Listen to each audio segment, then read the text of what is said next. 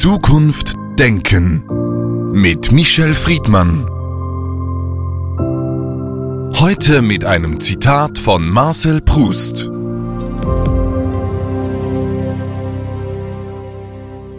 Der Zweifel ist dein bester Freund. Michel Friedmann, im deutschen Wort Zweifel wird ja schon angetönt. Es ist nicht immer alles so eindeutig, sondern das Wort zwei kommt darin schon vor. Wie kommen Sie zu eindeutigen Konklusionen? Ich komme nie zu eindeutigen Konklusionen, denn das ist bereits die Anmaßung der Überheblichkeit des Glaubens, man habe die Weisheit gefressen. Das hat man natürlich nie. Und dazu sagt auch Descartes, Zweifel ist der Weisheit Anfang. Das bedeutet, wer nicht mehr zweifelt, kann von Weisheit, von Wissen, von Wahrheit gar nicht weiter entfernt sein. Descartes, den Sie erwähnt habe, ich denke, also bin ich. Oft wird das ja auch übersetzt, ich zweifle, also bin ich. Das heißt, der Zweifel ist eine Grundlage des, der Existenz. Ich glaube, dass äh, Zweifel vor allen Dingen die Bedingung der Aufklärung, des Fortschritts, des Denkens ist. Ein Nichtzweifelnder denkt aus meiner Sicht nicht mehr, sondern ist stehen und stecken geblieben. Der Zweifel ist aber auch die große Bedingung, um sich mit dem, was andere als gegeben, als absolut definieren, auseinanderzusetzen. Also Religion, Gott, Macht muss immer wieder angezweifelt werden. Deswegen mag die Macht, welcher Macht auch immer, diesen Zweifel nicht und versucht ihm zu unterdrücken. Wenn man so will, ist das Absolute, das Bedingungslose, die absolute Wahrheit, alles in Anführungsstrichen, das Gegenstück vom Zweifel. Wir wissen aber, dass wenn wir die Menschheitsentwicklung sehen, der Zweifel der Samen dafür ist, dass wir weiterkommen, dass wir aus dem Bestehenden Neuen entdecken. Und dieses Neue ist in der Regel auch das, was wir konstruktiven Fortschritt für die Menschheit nennen. In der Geschichte sehen wir auch, dass der Zweifler, die Zweifler, jene, die Dinge in Frage stellen, ebenso die Gegner sein können von Regimen, von absoluten Glaubenssystemen der Religion schlechthin. Das ist ja eine gefährliche Disziplin der Zweifel. Der Zweifel ist erst einmal eine ganz wunderbare. Er ist der Sauerstoff des Menschen. Es ist dieses Warum im Zweifel. Es ist das Hinterfragen im Zweifel. Ich zweifle übrigens für mein Leben gern und manchmal verzweifle ich am Zweifeln. Denn natürlich, je mehr ich zweifle, desto weniger stehe ich auf das, was andere festen Boden nennen. Die, die auf den festen Boden stehen, merken aber sehr schnell, dass auch er so fest gar nicht ist. Wir leben davon, dass wir uns und andere in Frage stellen. Auch das ist nichts anderes als Zweifeln. Und Erich Fried hat mal gesagt, zweifle nicht an dem, der dir sagt, dass er Angst hat, aber hab Angst vor dem, der sagt, erkenne keinen Zweifel. Wir machen Menschen, die zweifelsfrei ihre Thesen, ihre Behauptungen, ihre Wahrheiten äh, unter die Menschen bringen. Mir machen diese Menschen im Sinne von Erich Fried Angst. Allerdings muss man auch sagen, der Zweifel darf nicht lähmen. Wenn man nur im Zweifel lebt, dann kommt man ebenfalls nicht von der Stelle. Also auch der Zweifel kann zu einem klebenden Beton werden. Wir lernen in den Jahren und wir lernen aber auch politisch, gesellschaftspolitisch, dass im Zweifel, das ist ja auch eine Möglichkeit, übersetzt zu werden durch Misstrauen, dass es eine Balance zwischen Vertrauen und Misstrauen, zwischen Zweifel, Risiko und Erkenntnis geben muss. Das ist ein lebenslanger Prozess beim Individuum und es ist ein kollektiv politischer Prozess in der Gesellschaft. Dieser politische Prozess in der Gesellschaft kann auch andere Seiten darstellen. Wir haben jetzt über den Begriff vor allem philosophisch gesprochen. In der Realität ist es jetzt aber so, dass gerade in der Pandemie auf den Straßen wissenschaftliche Erkenntnis angezweifelt wird. Nun, zum einen muss man sagen, Zweifel ist auch wichtig in der wissenschaftlichen Debatte. Aber jetzt kommt es irgendwie zu einer Art Grenzüberschreitung. Ist diese Art von Zweifel also falsch? Erlauben Sie mir, das zu differenzieren und zu pointieren. Die Wissenschaft lebt vom Zweifel. Wissenschaft lebt davon, den Ist-Zustand nicht als den Letztzustand anzuerkennen, sondern durch Zweifel, durch Denken, durch weiteres Lernen, durch Erreichen von Wissen, aber auch durch die Challenges, die in der Gegenwart die Wissenschaft immer wieder konfrontiert, Stichwort Corona, sich weiterzuentwickeln. Demgegenüber gibt es immer einen berechtigten Zweifel auch an der Wissenschaft, wie auch allen anderen institutionellen Machtzentren von der Politik haben wir bereits gesprochen. Nur, und das ist das Problem, das wir in der Corona-Debatte nicht nur am Stichwort Zweifel erleben, es muss ein substanziierter Zweifel sein, ein begründbarer, ein argumentativer, einer, der sich auf das Wissen und den Wissensstand beruft, statt, wie meistens bei den Zweiflern auch bei Corona, in Glaubenssätzen.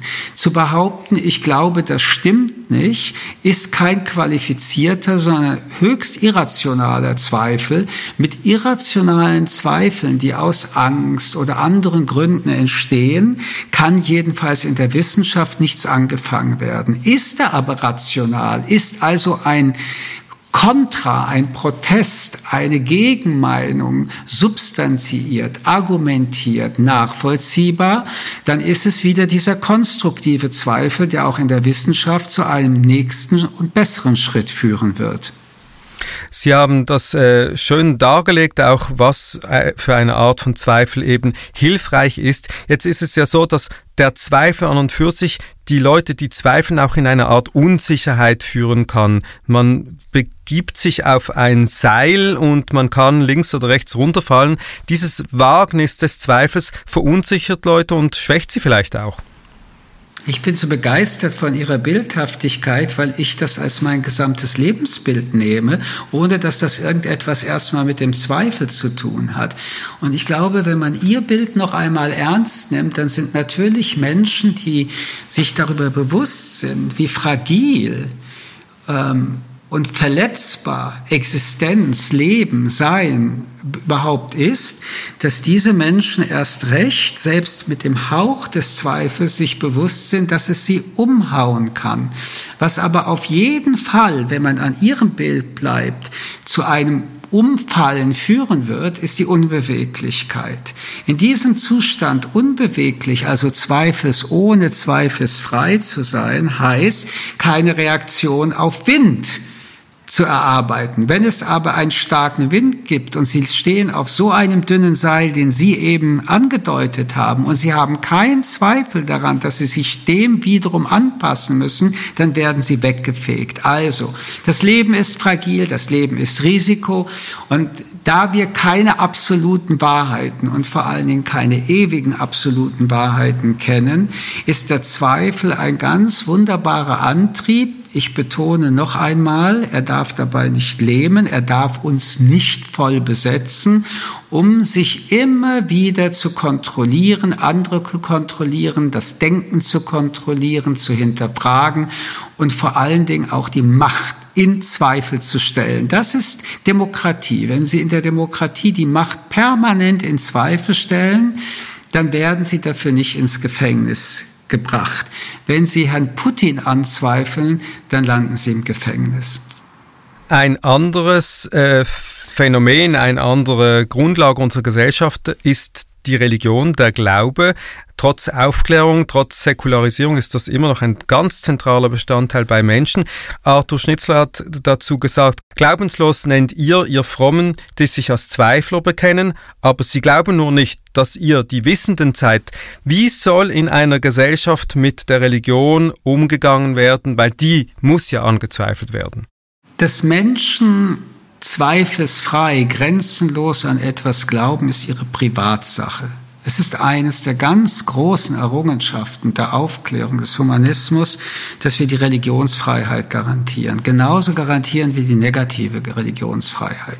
Solange Menschen ihrer Privatheit dies tun und im Rahmen der Menschenrechte, der Freiheitsrechte niemanden unterdrücken, sondern nur sich selbst, dann ist das das Recht eines jeden Menschen.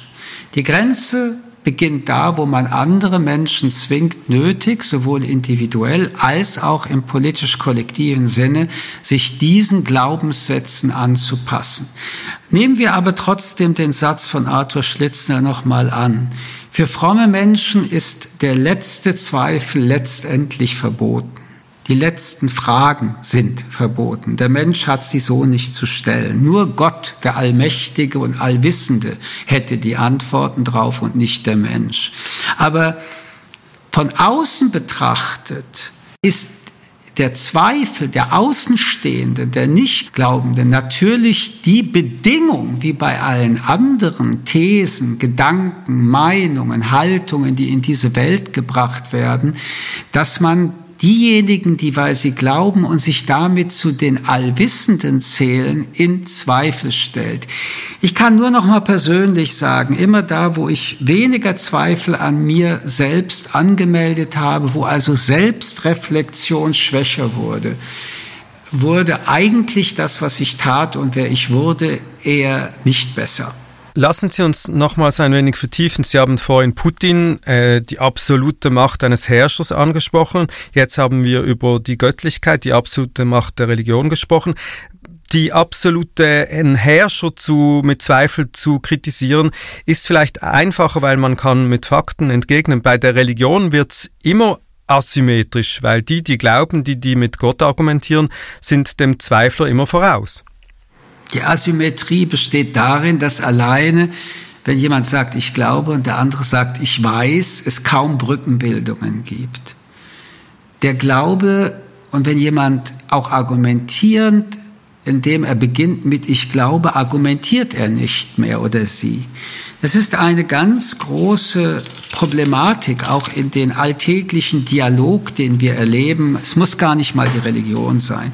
Viele Menschen haben ihre Meinungen und beginnen diese Meinung mit, ich glaube, Corona ist gefährlich oder auch nicht gefährlich. Aber was soll ich antworten, wenn jemand sagt, ich glaube? Da kann ich jetzt nur sagen, ich glaube nicht, dass es so ist. Hier beginnt bereits am Anfang die Erschöpfung dessen, was Streitkultur ist, nämlich, dass wir uns mit Wissen, Fakten und daraus Erkenntnissen, Bewusstsein und Argumenten auseinandersetzen. Wenn jemand sagt, ich glaube, die Erde ist eine Scheibe, dann ist es außerordentlich schwer, jemanden von seinem Glauben abzubringen. Wissen ist austauschbar. Im Wissen sich auszutauschen ist jedenfalls theoretisch ein möglicher Erkenntnisprozess für alle Beteiligten im Wissensdialog. Der Glaube ist etwas Irrationales und wird nachträglich in pseudorationalen Gebäuden nachkonstruiert. Dieses Problem bleibt ein großes Dilemma der Debattenkultur. In der Philosophie ist Zweifel natürlich eine ganz entscheidende Grundlage. Wir haben darüber gesprochen. Wie kann man im, sagen wir, geschützten freien Raum der Philosophie äh, einen Zweifel übersetzen in einen Alltag, in die politische Debatte einbringen, so dass er eben konstruktiv und nicht nur immer relativierend ist? Sie haben gerade zwei Probleme angesprochen. Das eine ist das Relativieren und das andere ist der Zweifel.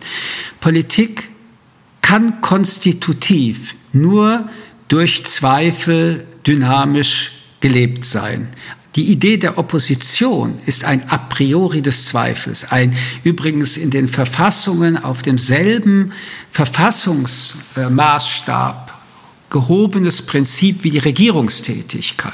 In einer Demokratie ist Kontrolle konstitutiv für Demokratie. Ob das der Journalismus ist, ob das die Gewaltenteilung an sich ist, ob das die Rechtsprechung ist. All das setzt sich mit Zweifel auseinander, die aus Gesetzgebung, parlamentarischer Gesetzgebung in den Raum gestellt wird. Macht muss geteilt werden, damit sie nicht allmächtig wird, weil in der Allmacht der Zweifel unterdrückt wird. Letztendlich ist der Zweifel der Sauerstoff des demokratischen Prozesses, der uns ermöglicht, uns zu verbessern. Denn der Zweifel ist eine konstruktive Idee und keine destruktive. Dass auf diejenigen, die es dann trifft, eher zu Widerwillen führt, ist das Problem derjenigen, die an der Macht sind. Aber auch hier Rechtfertigung, Erklärung, Nachdenken, weil jemand, der zweifelt und eine Frage stellt, dich zwingt, noch einmal genauer nachzudenken, hinzuschauen und ja, sich zu rechtfertigen, ist, wie ich finde, etwas Positives. Und so gesehen ist die politische Philosophie davon geprägt, dass die Zweifelnden immer in dem demokratischen Gesprächsraum von höchster Bedeutung bleiben. Das klingt gut und ist auch so in der idealen Welt, aber es gibt ja ein Element, das nicht zu unterschätzen ist, nämlich die Hierarchie zwischen jenen, die zweifeln und die darauf reagieren, gerade in der Politik. Wie kann man diese Hierarchie überwinden, so dass ein Dialog, ein Zweifel auf Augenhöhe eingebracht werden kann? Man kann es anders nochmal in einer anderen Perspektive fragen. Wie viel Opportunismus leben diejenigen einerseits, die andererseits der Macht vorwerfen, sie sei nicht den Zweifel offen? Äh, wie viele engagieren sich und formulieren diesen Zweifel ja noch einen Schritt zurück? Man muss ja den Zweifel erstmal entwickeln. Also, was ich damit nur sagen will, it needs to to dance tango bei diesem Thema. Konstruktive und auch profunde Zweifel, die angemeldet werden, das ist auch ein Stück Arbeit. Und ja, beim Zweifel entsteht ja auch die Angst vor einem selbst und nicht nur die, die man beim nächsten hervorruft, weil man diesen anzweifelt. Es sind viele Emotionen im Zweifel.